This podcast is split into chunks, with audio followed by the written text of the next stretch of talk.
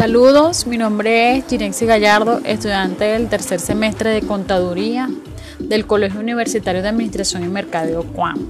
Desde, les estoy hablando desde Independencia, Estado Yaracuy, Venezuela. Y en esta oportunidad pues voy a hablarles acerca de los sistemas de información, su evolución y desarrollo. Voy a hacer como una especie de una línea de tiempo sobre cómo ha evolucionado y cómo se han desarrollado los sistemas de información. Pero para comenzar es bueno resaltar que un sistema de información es una combinación de procesos, hardware, personal capacitado, software, infraestructura y estándares que están diseñados para crear, modificar, almacenar, administrar y distribuir información para sugerir nuevas estrategias comerciales y nuevos productos.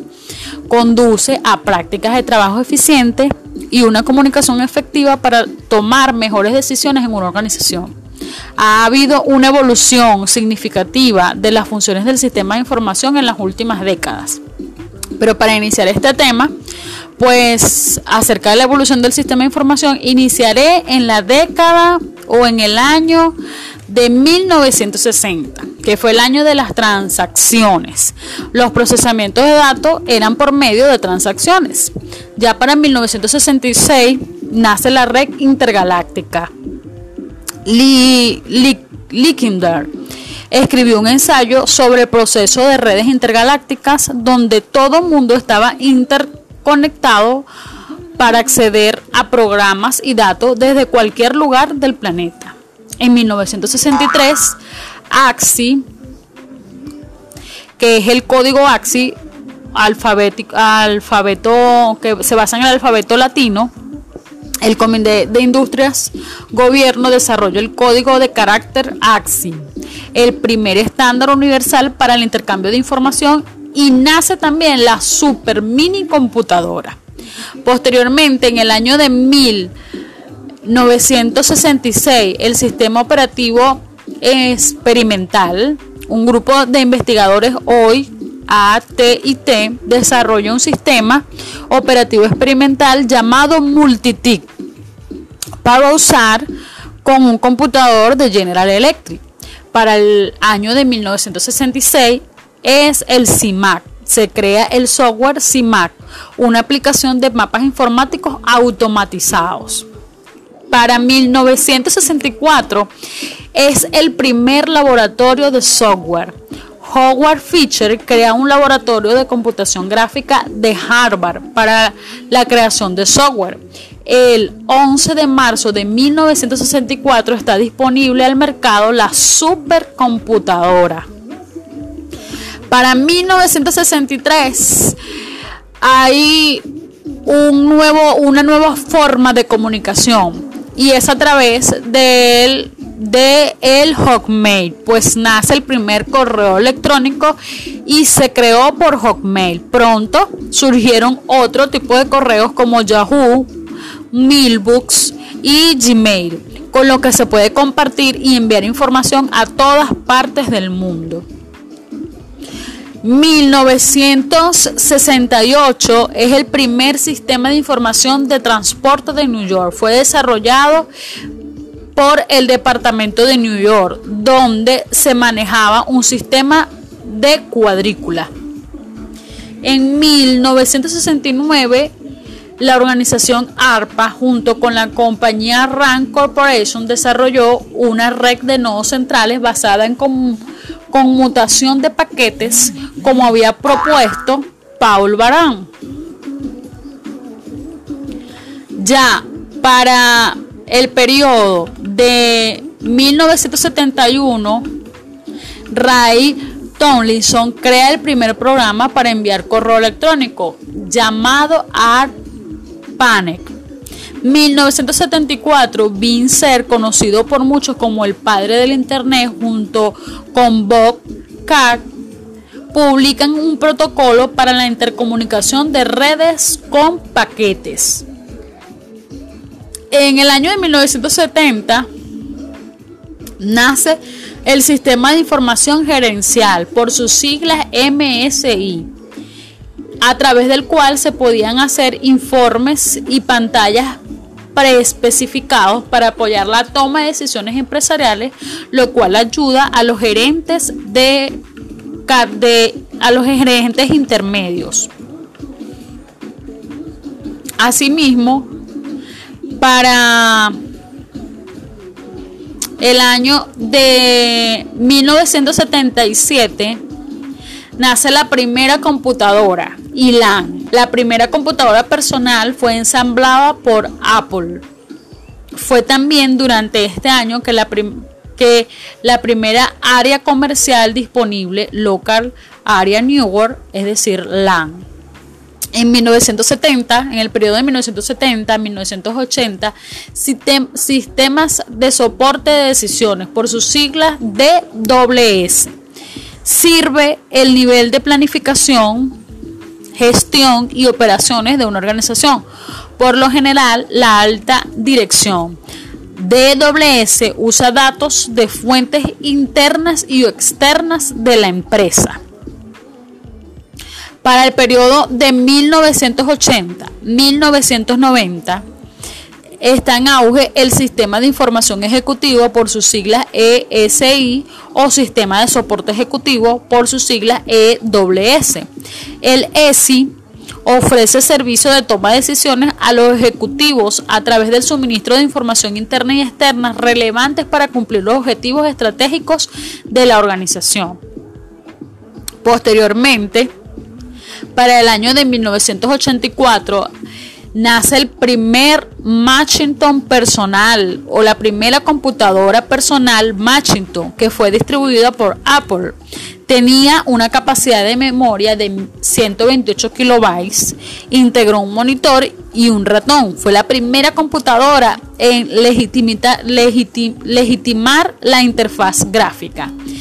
Para el año de 1989, hubo una revolución en los sistemas operativos y en los sistemas de información y algo que vino a revolucionar todo lo que tenga que ver con la informática, pues nace la triple W por sus siglas en inglés World Wide Web o Red de Información Mundial. Es un sistema de distribución de documentos de hipertexto eh, o hipermedia interconectados y accesibles vía, Internet con un navegador web.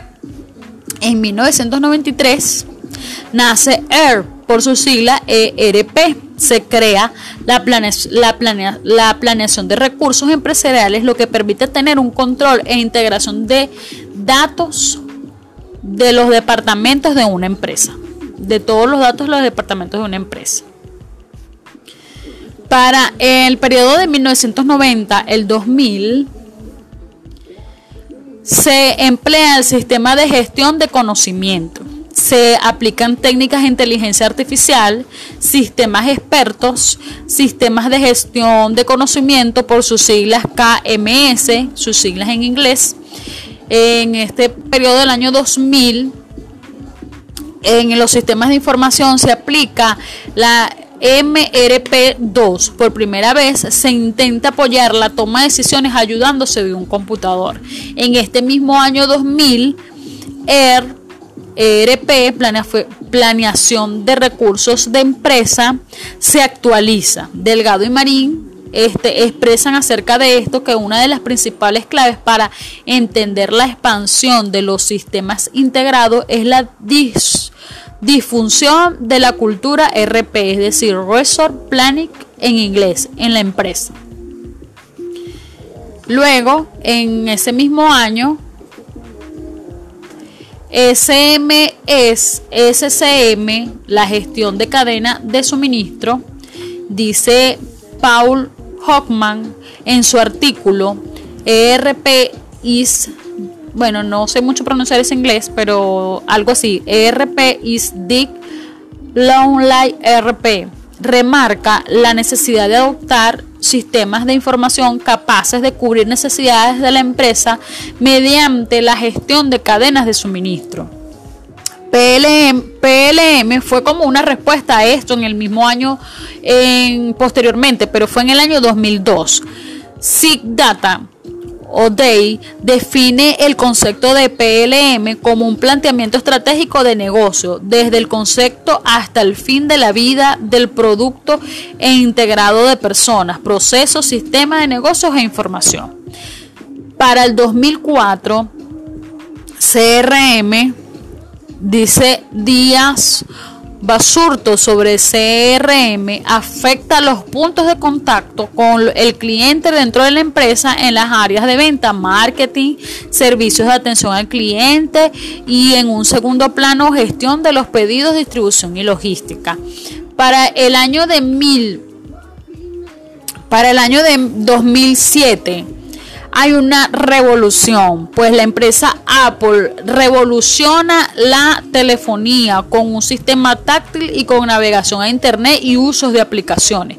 Todas estas aplicaciones nuevas, toda este, esta forma de comunicación hace que los sistemas de almacenamiento de datos y tráfico de información sean más accesibles en cualquier parte del mundo.